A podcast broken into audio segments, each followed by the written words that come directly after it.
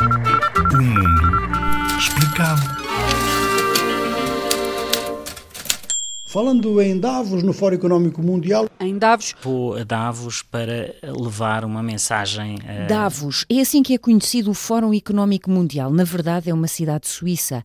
Imaginem um encontro com os maiores empresários, os mais ricos, políticos, alguns intelectuais e jornalistas, para discutir as questões mais urgentes que o mundo enfrenta, como, por exemplo, problemas relacionados com a saúde, com o ambiente, os direitos das mulheres, os direitos das crianças e a tecnologia. A reunião acontece todos os anos. Este ano esteve lá o primeiro-ministro português, António Costa.